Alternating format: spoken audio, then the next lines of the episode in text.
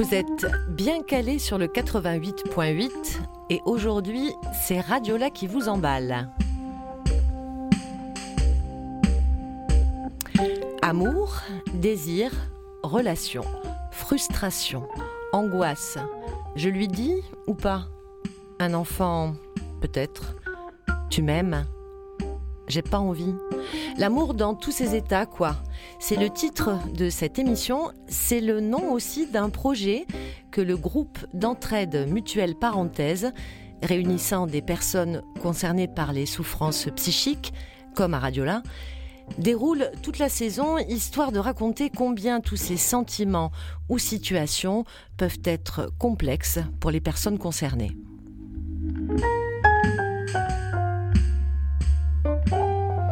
Parler d'amour, faire l'amour, être parent, se lier aux autres ou pas, ou pas, ou pas.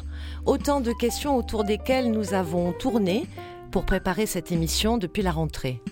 L'idée est que le témoignage est une force pour soi et pour les autres. La radio est un bel endroit où déposer ces témoignages. Les ondes peuvent les emmener loin, loin, loin jusqu'à vous.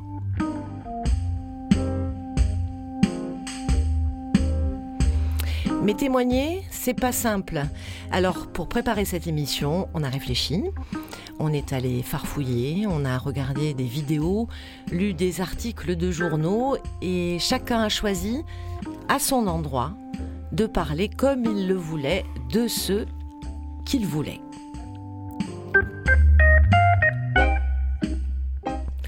Au menu de ce jour, il sera autant question euh, de grande passion que de raconter sa parentalité ou de se questionner sur le genre. Dix contributions dans cette émission avec Fanny, Sophie, Malek, Arnaud, Jérôme, Thomas, Manu Samy et Rémi. Et c'est Jean-Baptiste qui est à la technique, Sophie. Parce que c'est avec toi que nous allons démarrer, Sophie. Oui. Quand on, on a commencé à travailler sur ces thèmes-là, Mhm. tout de suite tu as dit, oh là là là, mais ça y est, moi j'ai fait euh, un, un- un acrostiche euh, sur le titre de notre émission et de ce projet qui nous embarque toute l'année, l'amour dans tous ses états. Tu as fait ça. Voilà. Alors, avant de vous lire l'acrostiche, je vais vous faire un petit prélude. Oui, on est bien d'accord. Je veux vous parler de ma meilleure amie. Oui, en fait, je vais témoigner pour mon amie Eva, qui depuis le début de sa vie a beaucoup vécu dans la rupture. C'est ainsi. La première fois qu'elle consulta un spécialiste des bleus à l'âme, à sa question Que vous manque-t-il, madame, pour, pour être bien elle répondit du tac au tac Deux verres dans le sang. La messe était dite. Hélas, ayant perdu son papa du jour au lendemain, elle dut vivre les affres et les bienfaits de la prise en charge psychiatrique. Sachez quand même qu'elle vécut des périodes de rémission, sans médicaments, sans spécialiste, périodes durant lesquelles elle avait un amoureux et des activités qui lui plaisaient. Après avoir été diagnostiquée dépressive, maniaco-dépressive, bipolaire, la faculté parle aujourd'hui d'une hyper-émotivité pathologique. Il y a peu, elle a croisé le chemin de l'amour qu'elle transcenda en écrivant un acrostiche, effectivement, l'amour dans tous ses états. Je dois vous faire une confession. Je suis Eva. Je m'appelle Sophie et je suis ma meilleure amie. Merci Sophie. Euh, juste une petite précision, puisqu'on Oui. va avoir droit euh, à, à cet acrostiche. C'est c'est quoi un acrostiche? Alors en fait, euh, un acrostiche, c'est un poème. Et on, on- on l'écrit à partir d'un mot, d'une expression ou, euh, ou de deux mots qui se suivent, mais écrits à la verticale sur la Mhm. feuille blanche. Ce qui fait qu'on a des lignes commençant par une lettre Ouais. différente à chaque fois. Et à partir de là, on se, on se laisse aller à ce à quoi, on, ce pourquoi on a écrit ce mot. On se laisse aller, à ces- on se, la- on se laisse, enfin moi en tout cas, je, je me laisse aller. Tu laissé aller. euh, J'ai laissé aller mon, mon mes pensées prolongées par ma main et par le stylo et, et ça, ça donne ce qu'on appelle un poème. Et on écoute ça. L'âme, l'ami i, l'ami ie, l'amour, l'amourie, rire, rire, avec l'ensemble des sens encensés. Mais faut-il toujours les affres ou les fins rarement heureuses? Un amour impossible, je ne veux plus. Rire, sourire, échanger, murmurer, susurrer. Dans les fins fonds de la source originelle, amour rime avec toujours, naissant et renaissant chaque jour, sans aucun malin détour. Tumulte et tourmente en sourdine, ou bien fortissimo. Un à un, les pétales égrenés souvent deviennent à la folie, souvent aussi deviennent des épines. Et si le prisme de ces merveilleux penchants, soudain, se faisait sérénité et paix? Encore, encore mon cœur, mon amour, tout près de moi, ton sourire, tes mots, à jamais me donnent l'envie de la vie. Tant pis pour les coups bas, car aujourd'hui minimisés. Soyons heureux, mon amour, en technicolore, encore. Moi, je dis, les, gens de radio là sont formidables. Vous, êtes tous euh, doués de, plein de talents. Alors, pas les mêmes. Hein. Certains sont euh, des littéraires comme toi, euh, où tu nous avais fait une très belle lecture lors de la dernière émission. D'autres sont des curieux, d'autres sont des, aventuriers ou des aventurières comme toi, Fanny. Moi, je crois que tu as été une aventurière là dans ce que ah tu as proposé pour cette émission. Tu t'es dit, je vais aller sur un site de rencontre et je vais, je vais, je vais faire un profil. C'est ça. Alors voilà, on s'est pas mal questionné donc dans le cadre du projet L'amour dans tous ses états. On s'est euh, on s'est questionné sur l'influence de nos troubles psy euh, dans la vie, dans, notre, dans, nos vies affectives, pardon. Mhm. Euh, est-ce que par exemple ça pouvait poser des difficultés ou pas S'il valait mieux dévoiler son trouble ou non? Et donc j'avais déjà un avis là-dessus. mais ce qui m'a intéressé, c'était d'aller voir ce qu'en pensaient les gens.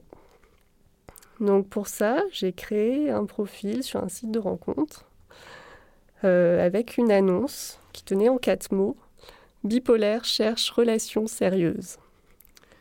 Et donc je, me suis amusée, euh, je suis allée voir les réactions, ce que, ce que ça a suscité un peu en termes de stéréotypes. Euh, donc il faut savoir que j'ai mis une photo de moi de dos, j'ai indiqué que je vivais à Dijon et j'ai casé la case Je veux des enfants. Donc tout est faux. Hein. Mhm. J'ai jamais mis les pieds en Bourgogne, mais voilà. Et euh, donc j'ai décidé de pas démarrer de conversation et de vraiment de m'en tenir au premier message, parce que je me dis que on peut on peut peut-être douter de la sincérité euh, des gens sur ces sites, mais euh, ils viennent quand même avec une attente, donc ça n'aurait pas été correct. On écoute, si tu veux, le, le, petit son parce que on a donc co-fabriquer ça, même si c'est toi qui as vraiment mené euh, euh, toute la démarche, mais on l'a beaucoup discuté, on l'a échangé, on l'a partagé. Et euh, quand tu es revenu avec cette expérience, on, a décidé de la mettre en son. On écoute et puis on revient sur ton expérience après. Bonjour Anna, tu as été diagnostiquée bipolaire Sache que cela ne pose pas de problème a priori. tu changes vite d'humeur. Bipolaire, vous dites? Une bipolaire qui cherche une relation sérieuse?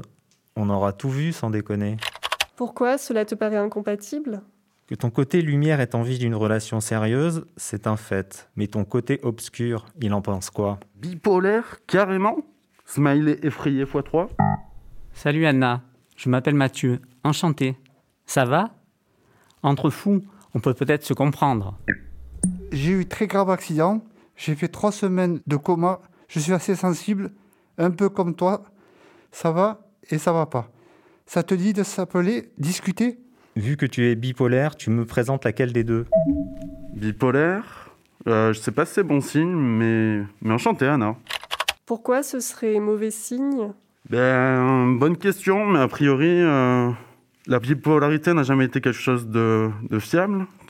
T'en penses quoi? Ah merde, j'avais pas vu bipolaire. Laisse tomber, mon ex l'est aussi. C'est mort, efface-moi. Non, mais inutile la meuf, quoi. Toujours pas prête à me parler? Je comprends mieux maintenant le côté bipolaire. J'aime bien ta petite phrase d'accroche. Je sais pas si ça en a fait fuir certains. Pourquoi Cela te fait peur? Ben, si tu en as conscience, c'est déjà pas si grave. Pourquoi tu indiques que tu es bipolaire? Mon, mon plus grand amour était bipolaire. Bonsoir, ça va? Que tu sois bipolaire ne me gêne pas. Salut Bipolette, enchanté. Comme toi, je suis scorpion et bipote, smiley. Mais bon, c'est juste que je trouve que tu as une très belle nuque. N'hésite pas si tu veux faire connaissance. Une bipolaire qui cherche une relation sérieuse On aura tout lu, sans déconner. J'aime bien les folles. Qu'est-ce qui te plaît chez les folles? Leur folie. Leur folie? Qu'elles soient hors système. Et c'est rigolo, smiley.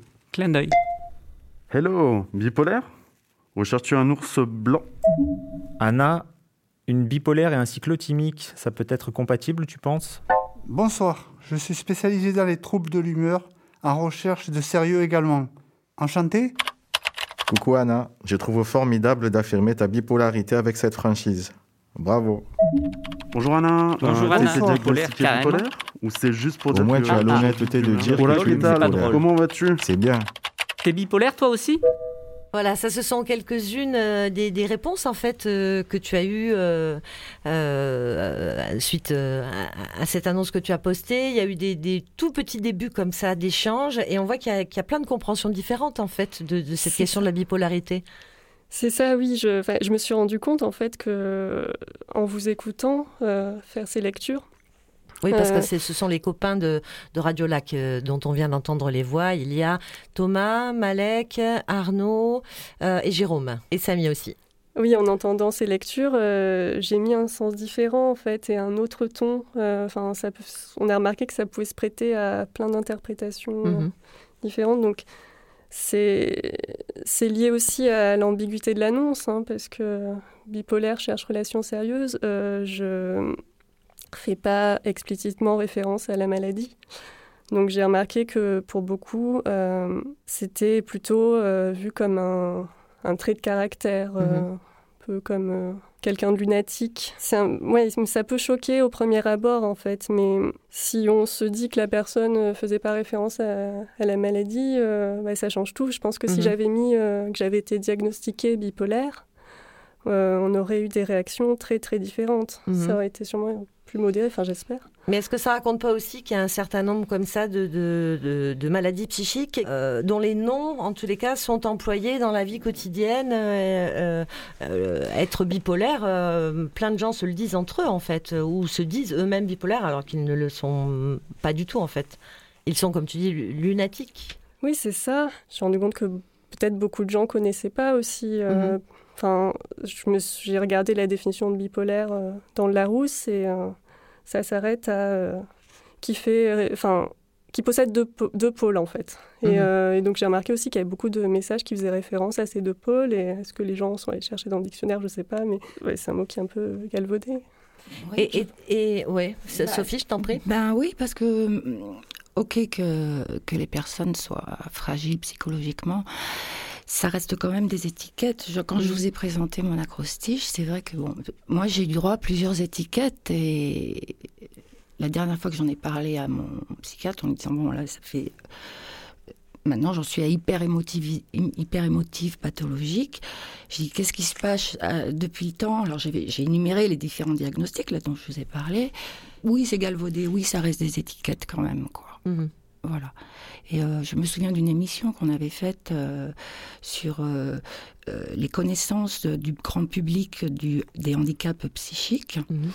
Les gens trouvaient que c'était plus orienté sur les médicaments, la prise en charge des médicaments et des étiquettes. On a eu plusieurs, j'avais fait avec Fanny. Il y a eu sur 10 interviews, enfin interviewés, pardon, on en a eu plusieurs qui trouvaient dommage qu'on laisse pas davantage la place à la parole plutôt que systématiquement aux, médi- aux médicaments. Il y avait aussi le témoignage d'une personne qui, avait dû se soigner du cancer et qui a fait une petite déprime après, ce qui arrive très souvent. Et le psychiatre qui l'a vu, elle l'a diagnostiqué bipolaire. Mais heureusement, dans sa famille, elle avait un gendre qui était médecin qui lui a dit T'arrêtes tout. T'as un coup de blues parce que t'as- ça a été dur euh, la période que tu viens de passer, mais t'es pas bipolaire. Mhm. Voilà. Donc, je- pour rejoindre ce que dit Fanny, c'est un peu galvaudé, oui, c'est un peu. euh, ça correspond pas forcément à la réalité, quoi, en fait. En tous les cas, ce- cette euh, expérience, tu l'as, tu l'as menée. Euh, je disais tout à l'heure qu'on l'avait préparée ensemble à Radio là, mais néanmoins, tu l'as menée toute seule. Comment c'était pour toi derrière ton ordinateur, derrière ton écran? Mais disons qu'au début, ça me paraissait facile. Je me disais, bon, il suffit que je laisse un peu venir euh, les messages à moi. Et finalement, ça m'a pas laissé de marbre parce que je ben, je m'attendais pas à recevoir des confidences dès le premier message. Et forcément, comme je, je me suis dévoilée dans l'annonce, euh, on peut s'imaginer qu'il y a beaucoup de personnes concernées qui, un, un peu en miroir, se sont, se sont confiées, ont eu envie de se confier à leur tour. Et je dois dire qu'il y a des messages qui m'ont vraiment touchée et que je me voyais pas ignorer. Donc j'en ai parlé, euh, j'en, ai parlé euh, à Radio Là, on faisait le point un peu chaque semaine et on s'est dit qu'il valait mieux, euh, qu'il valait mieux dire la vérité en fait, expliquer bah, clairement que j'étais pas là pour faire des rencontres et que c'était pour un projet radio tout ça. Donc ouais. Et ça tu l'as fait? Je, je l'ai fait pas systématiquement, mais enfin parce que clairement je recevais beaucoup trop de messages aussi, mais voilà j'ai, essayé de le faire plus possible. Ouais, et, et euh, cette fois-là, tu as eu un, autre type de retour? Euh, Oui, alors bon, il y a des gens qui l'ont très mal pris, hein, ah, qui m'ont ah. tout de suite supprimé, et d'autres gens euh, que ça a intrigué. Il y a beaucoup de gens qui étaient curieux et qui auraient bien aimé voir le résultat. Ok, donc des gens à qui on peut envoyer cette émission, par exemple. Et pourquoi pas ce serait l'idée, puisque l'idée, effectivement, était euh, euh, d'être sincère, hein. euh, en tous les cas, de, de, de ne pas euh, créer de, troubles, mais de lancer comme ça euh, une, une perche. Et ce qui est euh, intéressant aussi, c'est de voir voilà qu'une expérience de ce de ce type-là, on a essayé de la mesurer, on a essayé de la produire de façon accompagnée, autant par rapport aux questions que tu pouvais te poser toi que par rapport aux réponses que pouvaient te, te faire ceux qui étaient en ligne avec toi. Et, et ça mérite une démarche sociologique. Alors il se trouve qu'on a rencontré un sociologue il y a pas longtemps. On va peut-être lui confier tout ça et euh, on, retrouvera peut-être la suite de, de cette expérience bipolaire, cherche relation sérieuse. Oui, Fanny? Bah, on, pourrait aussi élargir un peu et tester euh, schizophrène, cherche l'âme sœur ou quelque chose comme ça, je sais pas, euh, pour la prochaine fois. C'est une proposition? Ouais, Fanny, Fanny, est en train de se bander l'air hein, en même temps qu'elle le dit.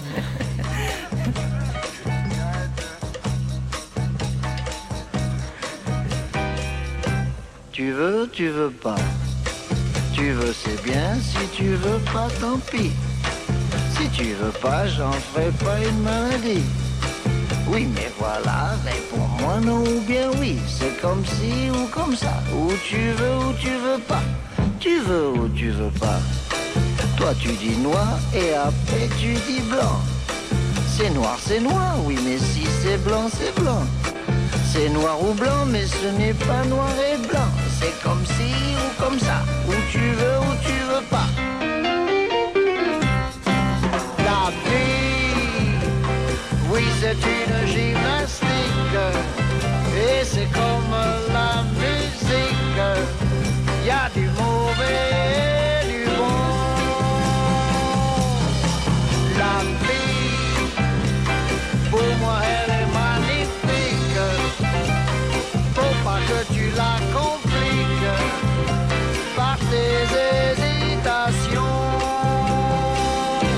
Tu veux, tu veux pas. Tu veux, c'est bien. Si tu veux pas, tant pis. Si tu veux pas, j'en ferai pas une maladie. Oui, mais voilà, réponds-moi non ou bien oui. C'est comme si ou comme ça. Ou tu veux ou tu veux pas.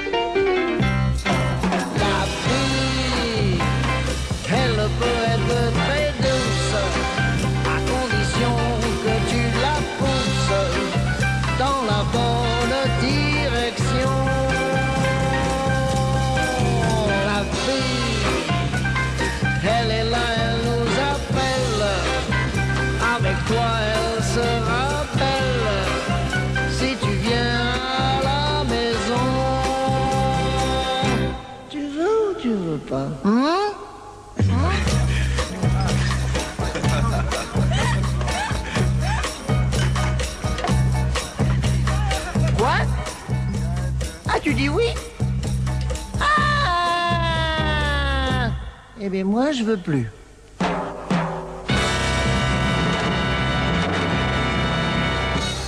Ouh là là oh là là.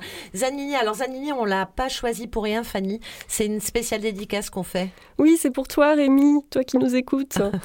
voilà, Rémi aurait dû être parmi nous euh, aujourd'hui, mais ce n'est pas possible. Euh, il sera là euh, dans très peu de temps par sa voix. mais d'abord, c'est Manu qui, qui a souhaité contribuer à cette émission par du, du, témoignage et puis du racontage. Manu, tu, tu as eu envie de nous dire comment ça se passait euh, l'amour euh, dans ton foyer, puisque tu, tu vis dans un foyer, si je ne me trompe pas. Oui, c'est ça. Voilà, qui s'appelle L'Orée du Jour à, Aix. Et euh, tu nous racontes un peu comment ça se passe là-bas. Depuis quelques années, les coupes au foyer n'étaient pas autorisées à cause de l'ancienne chef de service qui a été mauvaise, stricte sur les règlements au, sein du foyer L'Orée du Jour. Exemple, pas de TV dans les studios, ni de téléphone portable, etc. Heureusement, depuis qu'elle est partie en 2010, le foyer a évolué. Sur le règlement se sont assouplis, on a droit à toute demande. TV dans les studios, puis téléphone portable, et l'amour dans tous ses états. Tout ça, excusez-moi. Exemple, Geoffrey chez Stéphane et Chloé, et ainsi de suite. Tout va pour le mieux, même pour le pire. Ça fait quand même quelques couples hein, euh, au foyer de l'orée du jour. Et ils sont, ils sont toujours ensemble ou pas? Ils sont toujours heureux? Ils sont toujours heureux, ils sont toujours ensemble, et puis... Ah bah c'est cool alors. Voilà. Et tu as eu envie de nous parler de tes histoires d'amour à toi aussi? Oui. Alors là, je vais être un peu plus, un peu plus précise. bah oui, c'est les tiennes en même temps, donc c'est normal. Hein. Alors, l'amour personnel. Depuis le 28 juillet 1993 jusqu'au 8 mars 2008, j'étais amoureux de Marie-Françoise. Elle s'est très bien embrassée, mais pas comme je le souhaiterais à ceux que je demandais en couple, sans être fiancé, marié, etc. En 1996, pour l'activité voile et pour la première fois, j'ai dormi avec elle dans le bateau. C'était génial. Ensuite, par rapport à mon handicap et à ma fragilité, ce n'était plus possible à cause de la, relation familiale et de, problèmes de jalousie, sexualité, curiosité. Le 14 avril 2012, c'était au tour de Valérie. Pour la deuxième et pour le moment la dernière fois, pendant les vacances d'été passées, on a dormi en couple. On s'est aimé ensemble, mais que pour flirter. Avec un bon compliment, exemple, que je suis un bon cuisinier, à cuisinier. C'était à Noël passé, avant 2017, plus été 2018. Pour ses 50 ans, j'ai été invité par sa famille. Journée, soirée. Malheureusement, les temps ont changé. Depuis la rentrée de septembre 2018, je suis revenu, revenu célibataire. Donc pour moi, l'amour, ça va, ça vient. cool. Merci beaucoup, Bolem. C'est un, un euh, mais non, pas du tout Manu. C'est un vrai euh, don Juan quand même, euh, ce Manu. Elles se suivent. Dis donc.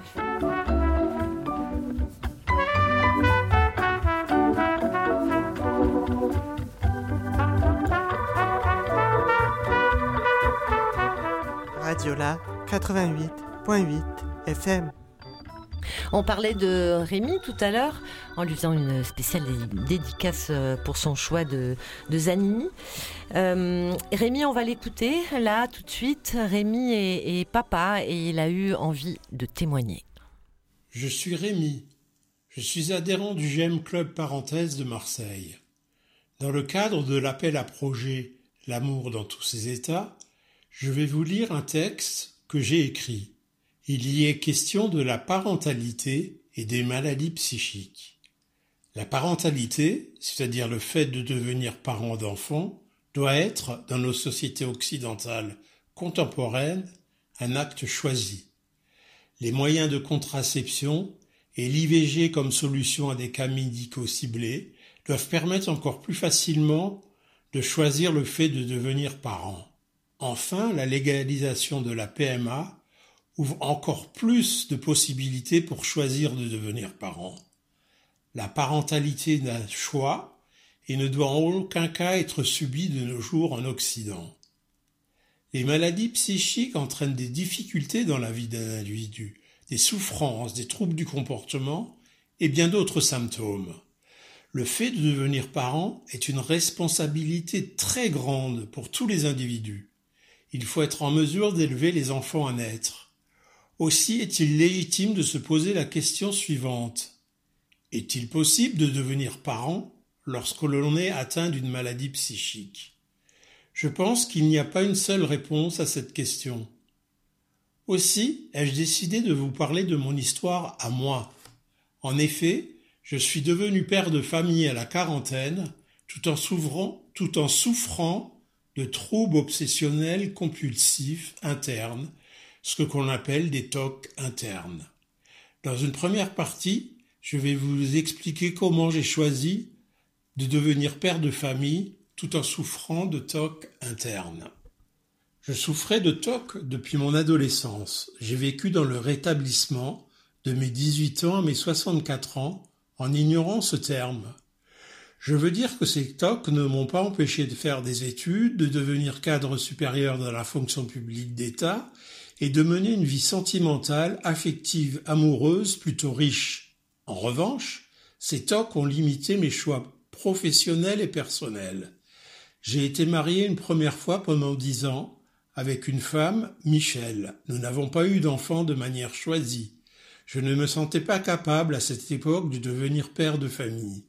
Ma première épouse, Michel, constatait combien était invalidante ma maladie psychique.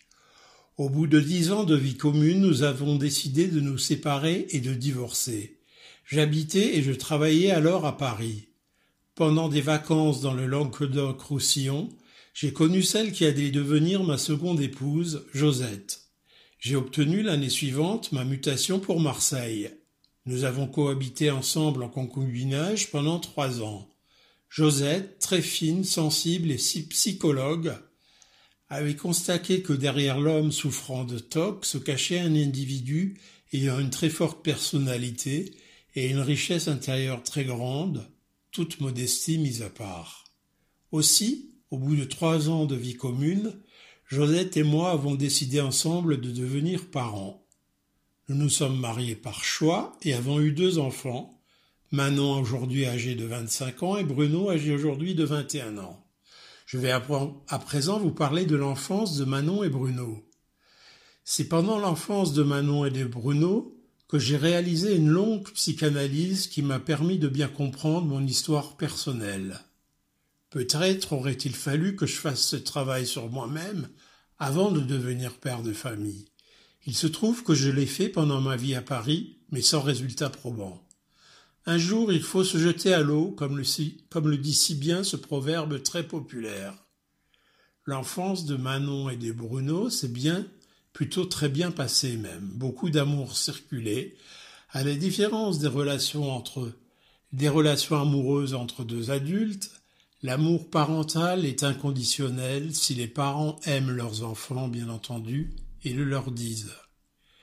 L'amour que les jeunes enfants éprouvent à l'égard de leurs parents est également ainsi inconditionnel si les parents aiment leurs enfants et leur leur disent également. Nous vivions en maison avec notre chienne Miss. Manon et Bruno aimaient aller à l'école, ils travaillaient bien et ils avaient beaucoup d'amis. De mon côté, je faisais énormément de, de progrès dans ma vie psychique. Josette et moi participions à la vie de l'école à travers les sorties scolaires, accompagnés de parents, à travers les activités ludiques de nos deux enfants, peinture sur soie, escrime, anniversaire, handball, football et bien d'autres activités. Tout allait plutôt bien. J'avais montré que j'étais en capacité d'assumer mon rôle de père, mon épouse assurait son rôle de mère merveilleusement bien. Pour que les enfants aient de solides bases affectives, sentimentales, cognitives, mon épouse a pris deux congés parentaux de un an. Puis advint l'adolescence de Manon, suivie de celle de Bruno. À présent, je vais vous parler de l'adolescence de Manon et de Bruno. Je vais vous dire en préalable que moi, mon adolescence ne s'est pas très bien passée et que c'est à cette époque que s'est déclarée ma névrose obsessionnelle. Lorsque Manon est devenue adolescente, ma mère est tombée en grande dépendance. Mon frère habitait à Lille, moi à Gémenos, et notre mère vivait à Strasbourg, notre ville de naissance, à mon frère et à moi, dans un, dans un EHPAD médicalisé. J'ai été à nouveau en contact avec les symptômes de la névrose familiale. Ma mère est décédée en janvier 2006. Des problèmes de succession ont dû être réglés avec mon frère. Bref, je retombais dans la névrose familiale. Ensuite, j'ai subi une opération à cœur ouvert pour me remplacer ma valve mitrale par une prothèse biologique. Ma psychanalyse était terminée. Et Toc redevenait à nouveau plus prégnant. Magnon était très agressive envers moi. Elle ne supportait pas la maladie mentale qui revenait un peu. Bruno a subi du harcèlement moral au collège sous forme de moquerie. Il a développé une phobie scolaire en début de troisième au collège. Pendant cette période compliquée pour moi, et qui me renvoyait à ma propre adolescence, parfois je me contentais de dire et de m'écrire à mes enfants combien je les aimais. Ils me répondaient en me disant ou en m'écrivant qu'il en était de même pour eux. Finalement, Bruno a tout de même réussi brillamment le brevet des collèges. Comme l'histoire, l'économie, l'actualité me passionnent et que j'en parlais souvent au moment des repas à table, Bruno a choisi, c'est lui qui me l'a dit, la section économique et sociale, ES. Il a réussi son bac. Depuis, il se cherche un peu, mais il va bientôt se trouver. Comme moi, Manon a fait des études de droit. Elle est sur le point de devenir notaire comme mon grand-père. Cette adolescence si dure pour mes deux enfants se termine bien. Ils deviennent de jeunes adultes, plutôt épanouis, au jour d'aujourd'hui. Les difficultés rencontrées au cours de leur adolescence se sont résolues. Bruno a accompli tout seul un travail sur lui. Il n'a jamais voulu se faire suivre et maintenant, depuis peu de temps, il a retrouvé sa joie de vivre d'enfant. En conclusion, me concernant, je peux dire que ma maladie, que ma maladie mentale ne m'a pas empêché d'être un père aimant, présent et en harmonie avec mon épouse sur la façon d'élever nos deux enfants. Il n'existe pas de parents parfaits.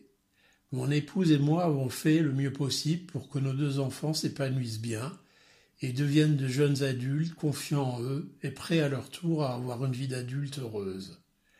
Je pense qu'en la matière, à savoir devenir parent tout en souffrant d'une maladie mentale, est un choix que doit faire le patient concerné.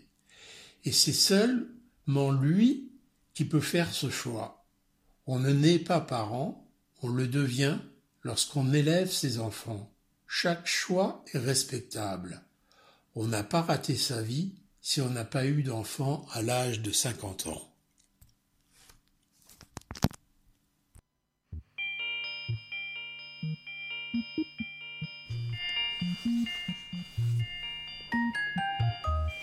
C'est pour toi, Samy, qu'on a choisi euh, cette petite euh, musique qui rayonne, parce que tu es un papa aussi. C'est de tes enfants que tu as envie de nous parler. Alors, c'est la première fois que tu prends le micro. Tu es épaulé pour cette prise de micro par Jérôme qui est là, à ta, je sais pas, donc gauche ou droite, et à Arnaud qui est à ta gauche ou droite. Et moi, je suis en face de toi, les autres sont du côté de la vitre. Nous sommes dix à faire cette émission de Radio-là, l'amour dans tous ses états, et chacun livre des petits bouts de lui ou d'elle. Du lundi au vendredi, quand je pense à vous, les jours me semblent bien longs. Du coup, je m'interroge. Travaillez-vous bien à l'école? Vous brossez-vous bien les dents? Dormez-vous bien le soir? Tiens, je me demande, quel temps fait-il aujourd'hui? Je suis séparé de maman. Papa et maman ne s'aiment plus. Je ne peux vous voir qu'un week-end sur deux. La loi m'y autorise. Nous sommes séparés mais si proches. J'attends impatiemment le week-end pour vous voir. Le week-end, quand on se retrouve, il n'y a plus de secret. On prépare ses affaires, son sac à dos, son pyjama, sa brosse à dents. Et n'oublie pas ton doudou. Je me souviens d'un chien, d'un tour de poney, d'un jardin d'enfants et d'un grand toboggan. Je n'aime pas le dimanche, c'est un jour de pluie, de froid et de grisaille. On se quitte tous les dimanches. Le dimanche, il n'y a rien que des larmes.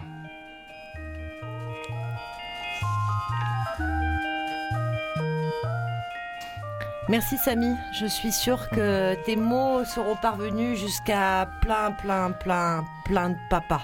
Et euh, Arnaud et Jérôme étaient là, vous êtes bien là? Ouais, ils montrent leurs muscles. Il va falloir que tu les montres tes muscles maintenant Arnaud, parce que c'est toi qui vas nous raconter des choses. Euh, on sort du registre du témoignage.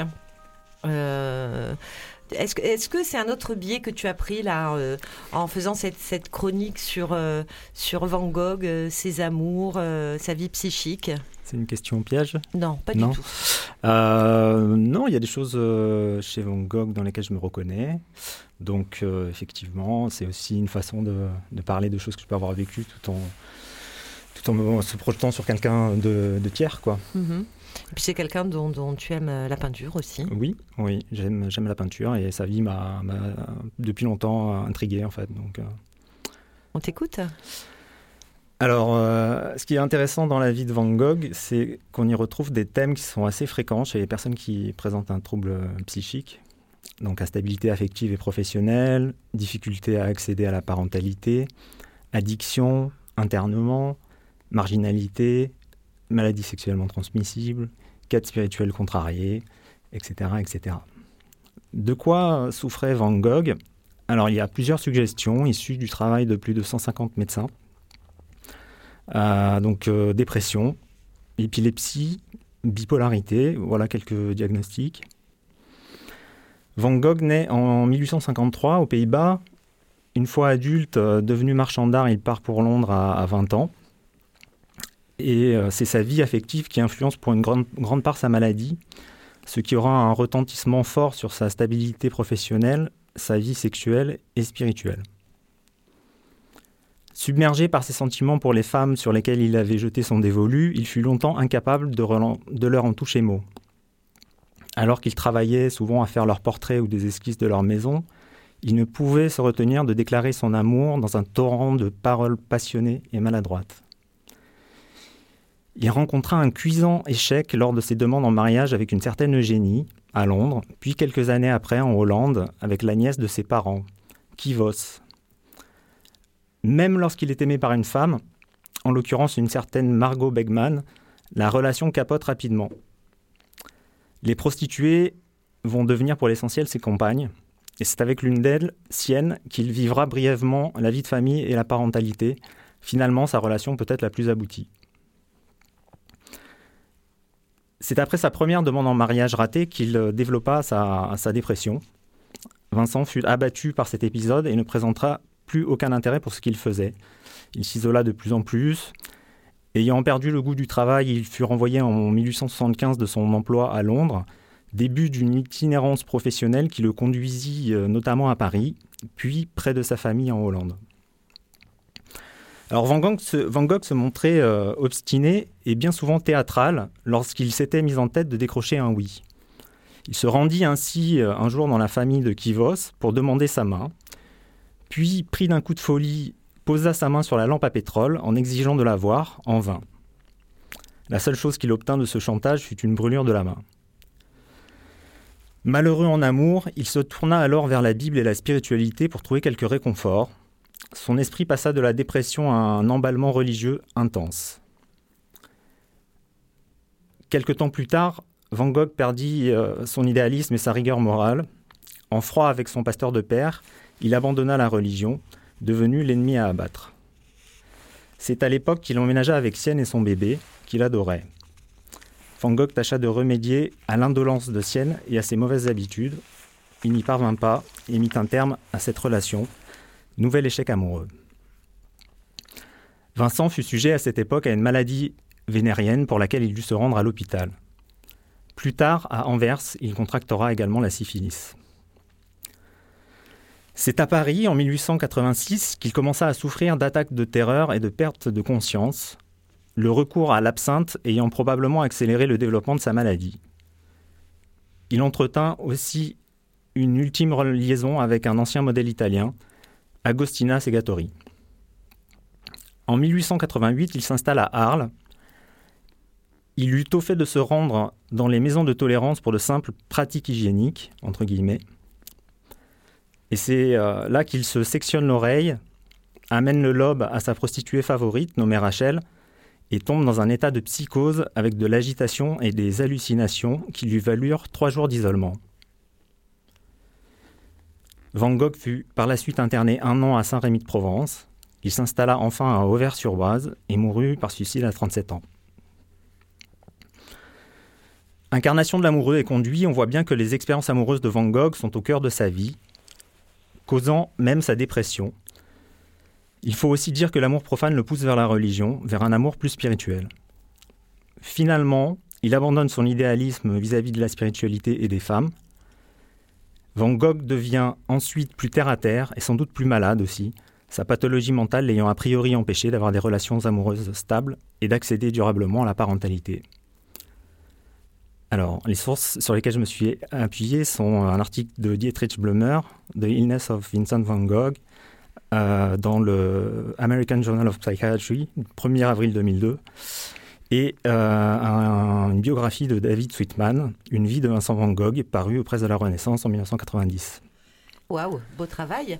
Euh, et toute cette histoire que l'on entend là de, de, souffrance et, de quête euh, n'a certes pas empêché, même, a même peut-être inspiré euh, Van Gogh dans, son travail. C'est un des peintres les plus connus du monde, Van Gogh. Mhm.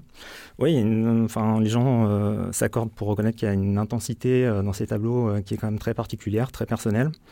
Et peut-être qu'effectivement, le rapport en fait à l'échec et à la, à la douleur et, cette espèce de, résilience pour essayer de surmonter euh, mhm. tous ces obstacles, euh, on lui ont fourni peut-être cette énergie euh, qu'on retrouve dans ses peintures. Tu es déjà allé à Amsterdam pour voir le musée Van Gogh? Absolument. en fait, je ne suis, pas allé au musée Van Gogh, je suis allé au Rijksmuseum où il y a un seul tableau de, Van Gogh, mais qui était très très inspirant. Donc euh, voilà, j'ai passé euh, quelques, quelques bonnes minutes devant le tableau euh, à être transporté dans, un, dans une autre dimension. Merci Arnaud. On va rester dans le, dans le domaine de l'art avec toi Jérôme, mais, mais, là on fait une petite, une petite, une méga rupture avec Tina Turner.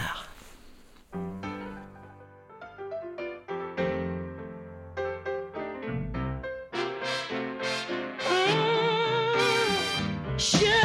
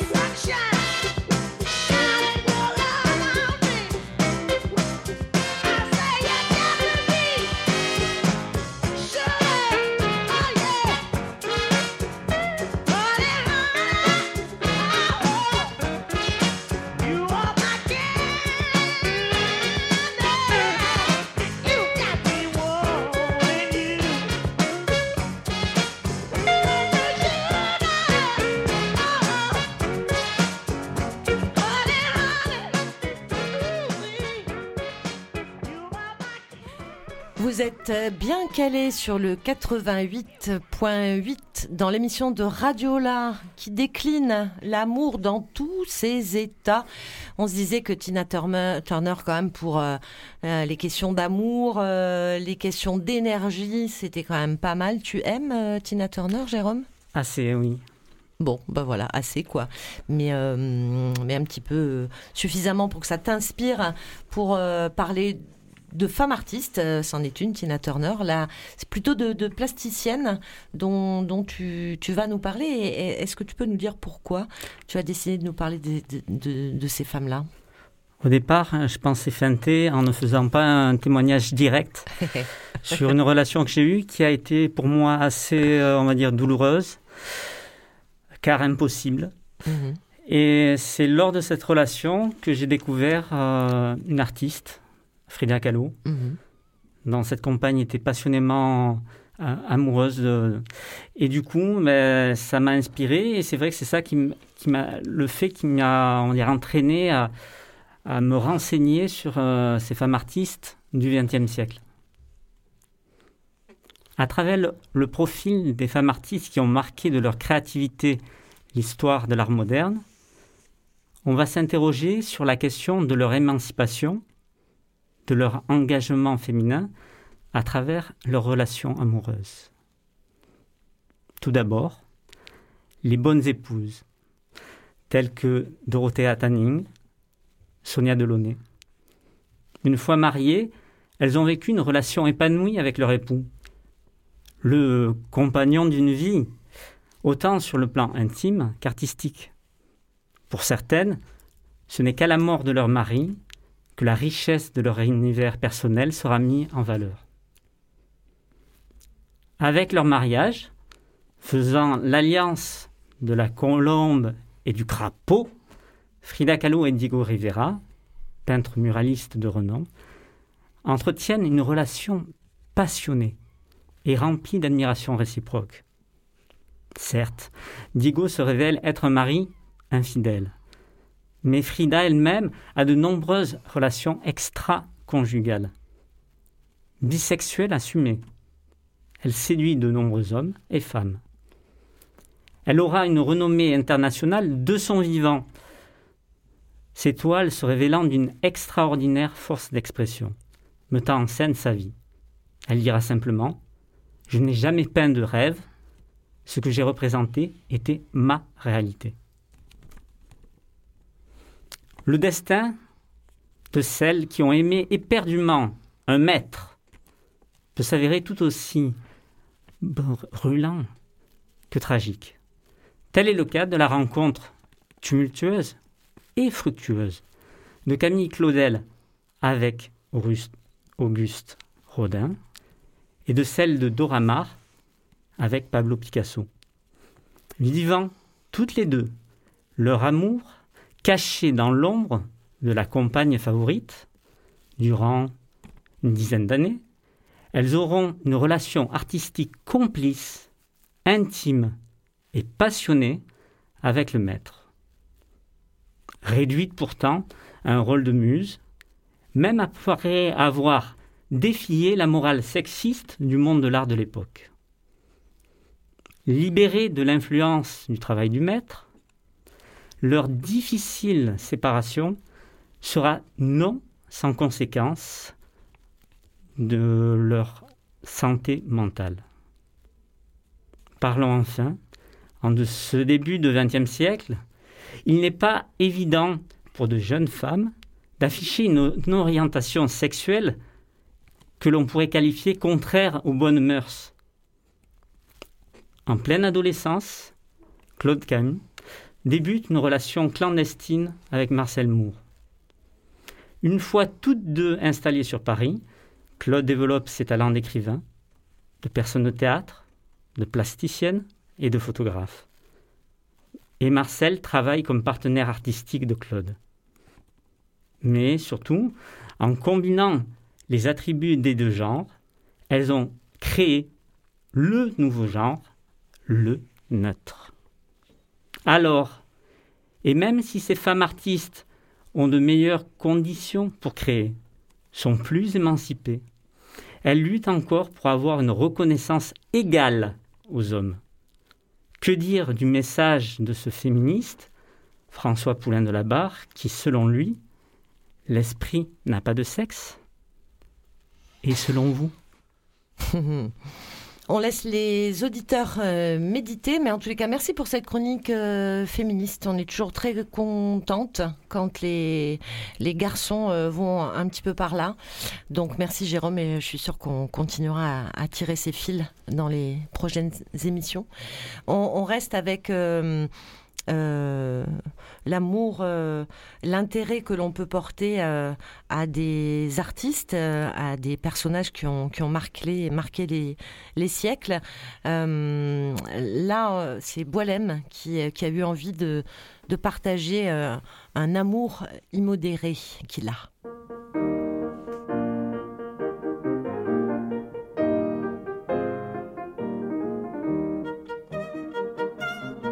on fête cette année les 250 ans de la naissance d'un très très grand monsieur, d'un grand compositeur. Il s'agit de Beethoven.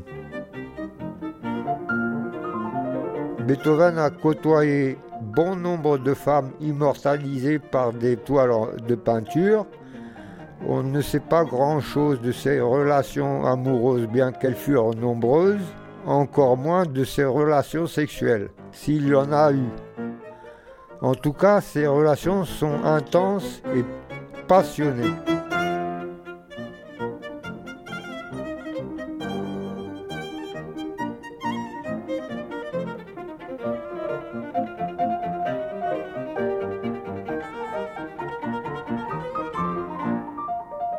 Avant de mourir, il écrivit Lettre à l'immortel bien-aimé, qui ne fut jamais envoyé.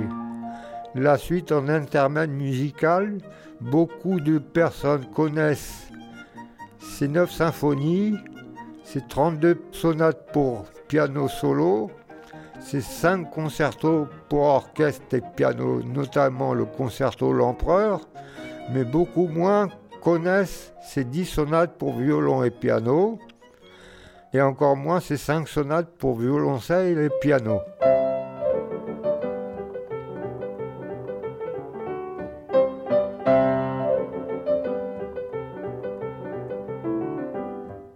Ben, en 1970, on a fêté le bicentenaire de, sa naissance. J'avais 12 ans.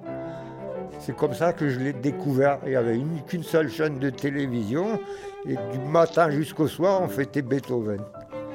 Même Mozart, il n'a pas eu ce privilège et Jean-Sébastien Bach non plus. Pourtant, Bach, c'est pas n'importe qui. C'est tout.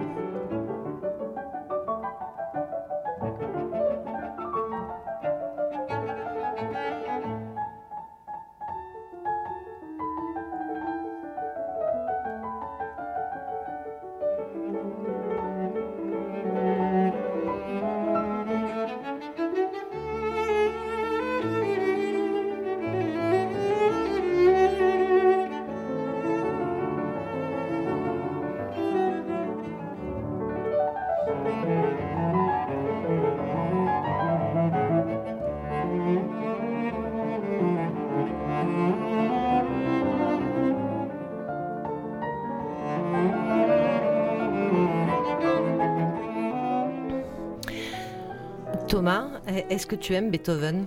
Oui, j'aime bien, oui. moi, j'ai découvert Beethoven dans Orange Mécanique, donc euh, c'est un peu particulier, mais voilà. J'allais te demander si c'était tes parents qui te, le, qui te le faisaient écouter, qui écoutaient de la musique classique, classique avec toi, mais non, c'est pas non, ça. Non, non, non, Parce que c'est, alors c'est pas du tout de tes parents dont tu vas nous parler, mais euh, euh, ouais, Jean-Baptiste tu fais des signes, je ne sais pas pourquoi, mais euh, j'aime bien quand Jean-Baptiste fait des signes derrière la vitre, puisque c'est Jean-Baptiste qui est à la technique de cette émission Radio-là, Thomas. tu nous as préparé un petit billet euh, sur euh, les relations entre les enfants et, les parents, les parents et les enfants, c'est ça? Voilà, c'est ça, ouais, j'ai voulu... Euh, moi, j'ai choisi beaucoup de sujets au début, j'ai listé plein de trucs. Ouais, Après, il fallait faire un choix, donc mmh.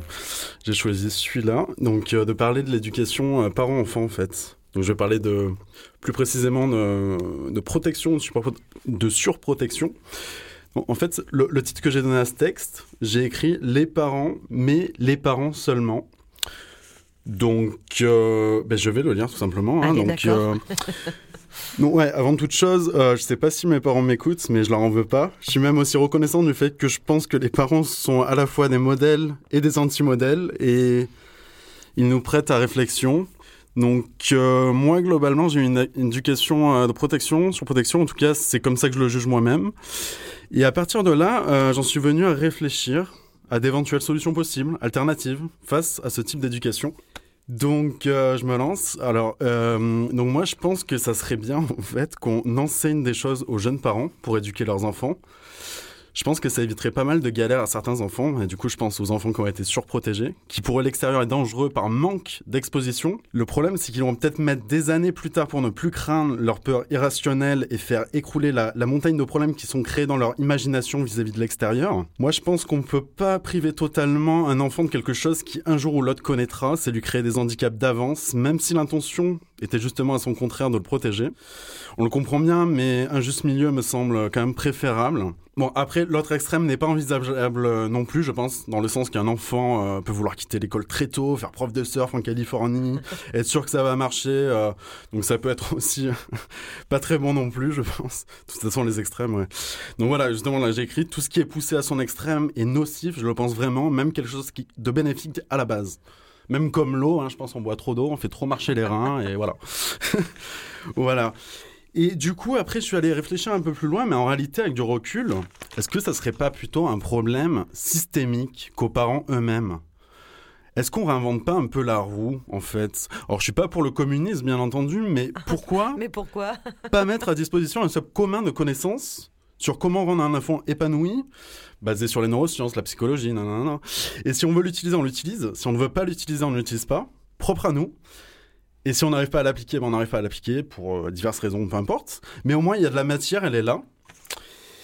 Et euh, bon, n'oublions pas cependant que l'éducation d'un enfant, ça repose pas exclusivement sur les parents. Elle est également multifactorielle, dans le sens que l'environnement, l'école, plein d'autres choses entrent en ligne de compte dans son développement. Mais au-delà de tout ça, en fait, euh, je pense que l'enfant, il a grandi, en fait, et on n'a plus vraiment un pouvoir d'action sur le passé.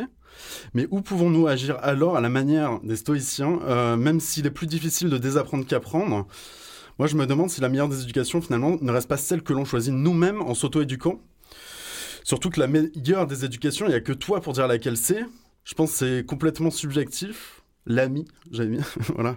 Mais euh, voilà, donc je vais rester sur ça. Et euh, voilà, je pense que c'est important de remettre en question, euh, de parce que si on adhère, l'adhérence extrême d'idées qui ne sont pas les nôtres, en fait, ben, on s'oublie un peu. Enfin, je trouve que c'est important de se remettre en question. Voilà, je voulais. euh, c'est surtout euh, peut-être ça mon message. Bon, c'est la question de, de l'esprit critique que tu, que tu pointes, et puis aussi peut-être celle euh, de, de, de se mettre en situation euh, d'apprendre tout au long de sa vie. Oui, voilà, je pense que c'est une, c'est une compétence importante aujourd'hui, hein, parce que même les technologies, on voit que ça va très très vite.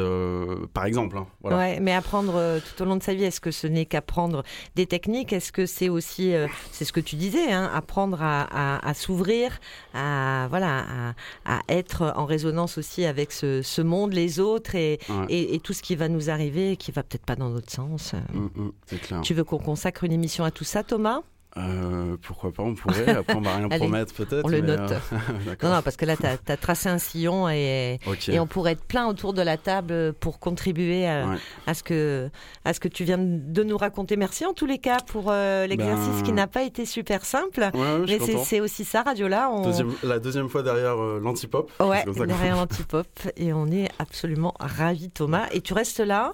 Il y a Jérôme qui est là. Moi, je vais dire à, à Arnaud, à Samy, à Fanny de venir nous rejoindre par là. Parce qu'alors là, ça va être euh, un hum, joli moment pour terminer cette émission, euh, puisque c'est la fin de, de, cette émission de, Radio-là. Euh, on, va la clôturer avec, c'est presque en train de devenir une tradition maintenant, avec un, quiz. Malek, tu es, tu es notre roi du quiz, quelque part, non? Quizman. Tu es le quizman. Quizman. tu es le quizman. Alors là, tu, tu l'as fait sur quoi ce quiz? Ben, là, cette fois-ci, c'est sur les genres sexuels. Ouais, Donc, ok. euh, Alors je vais dire aux uns et aux autres de s'asseoir devant les micros, parce que l'idée c'est euh, c'est de, de le faire, ce quiz. Donc vous vous rapprochez des micros euh, avec nous, et puis chacun participe. euh, parce que l'idée d'un quiz c'est des questions, et puis eh bien, il faut qu'on donne la réponse, quoi. Hein? C'est ça le truc. C'est ça, c'est Ouais. le but. Ah ben, en fait, euh, cette année, c'est bon, c'est sur les genres sexuels. Donc, euh, bon, bon, chaque émission, je prépare des quiz. Et en plus, euh, en même temps, j'apprends aussi parce que euh, Ouais. il y a des domaines où je connais pas du tout. euh, voilà, donc euh, j'ai préparé six questions. Ouais. Donc, euh, ben, je commence par la première. Bah écoute, on y va, ouais. Donc voilà, en fait, il existe plusieurs genres sexuels. Alors, que veut dire transféminine? Alors on monte un peu la musique, comme ça euh, tout le monde peut réfléchir. Donc, euh, je répète, euh, que veut dire le genre transféminine Alors qui sait Qui a une idée? Qui a une piste? Alors, je pense que c'est soit un homme qui veut devenir femme, soit l'inverse déjà. Mais je pense que c'est plus le, le, le- le résultat à comprendre. Donc, je pense que c'est plutôt euh, un homme qui veut devenir femme, c'est ça? Et qui, qui le devient finalement. ouais, Dé-. Détail, détail un peu plus. Euh, comment c'est-à-dire On va peut-être Euh, euh, on va peut-être laisser la, la, la Bah, réponse. Je vais, je vais donner Allez, la réponse. Donc, la réponse, c'est une personne qui a été assignée femme à la naissance, mais s'identifie partiellement ou totalement au genre féminin.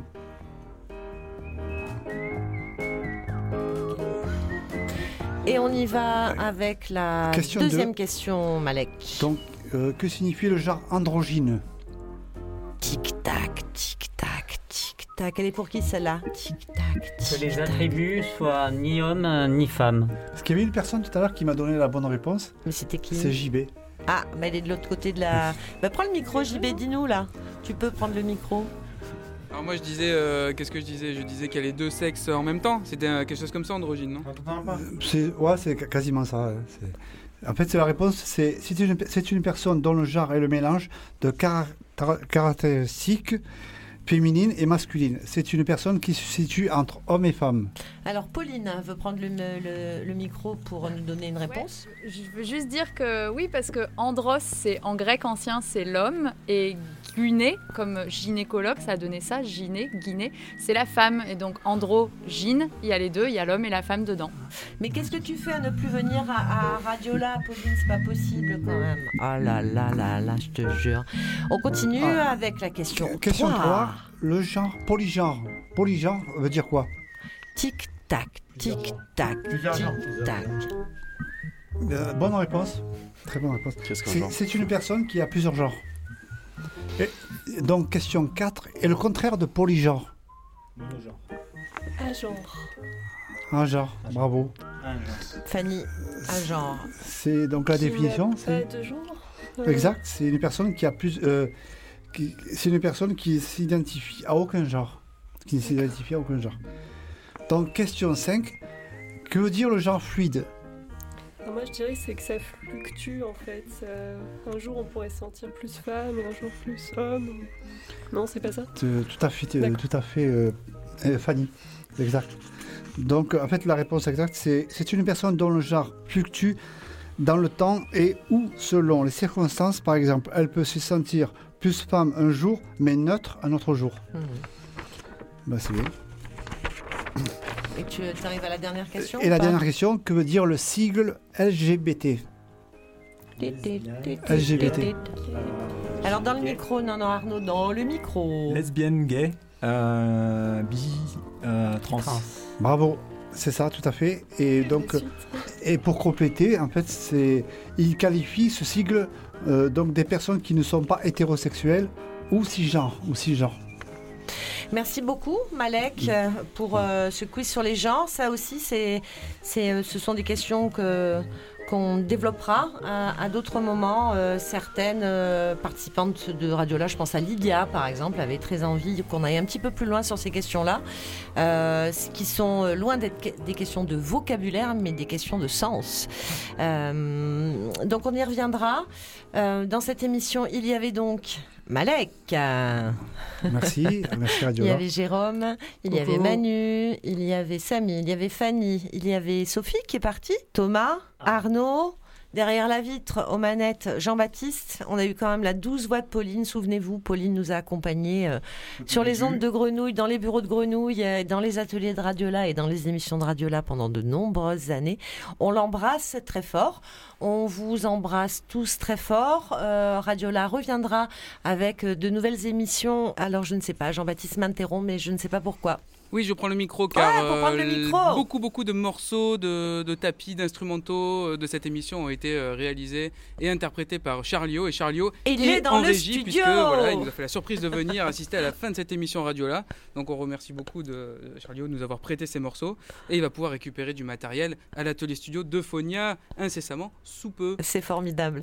Je voulais juste dire qu'on ferait d'autres émissions euh, sur euh, cette question de, de l'amour dans tous ces états. C'est pas une question, mais euh, voilà, c'est un titre, euh, Jérôme, que vous avez donné euh, à un projet qui est porté par euh, votre association, le, le J'aime Parenthèse, et, et vous pratiquez d'autres choses que les espaces radiophoniques? Donc il y a un travail en écriture, en théâtre, en atelier vidéo et bien sûr en radio avec Radiola. Voilà, et puis on, on va décliner ce, ce projet jusqu'au au moins au mois de mars. Et il y aura des croisements comme ça entre la vidéo, euh, le théâtre, l'écriture, et, et je pense des moments publics dans lesquels on se retrouvera. En tous les cas, on croise tous les doigts pour que très vite dans la vie, euh, la nôtre, celle de tout le monde, les moments publics chaleureux, aimants, puissent avoir lieu. On vous embrasse, on vous souhaite une bonne journée. Au revoir. Ciao, ciao. Radio-.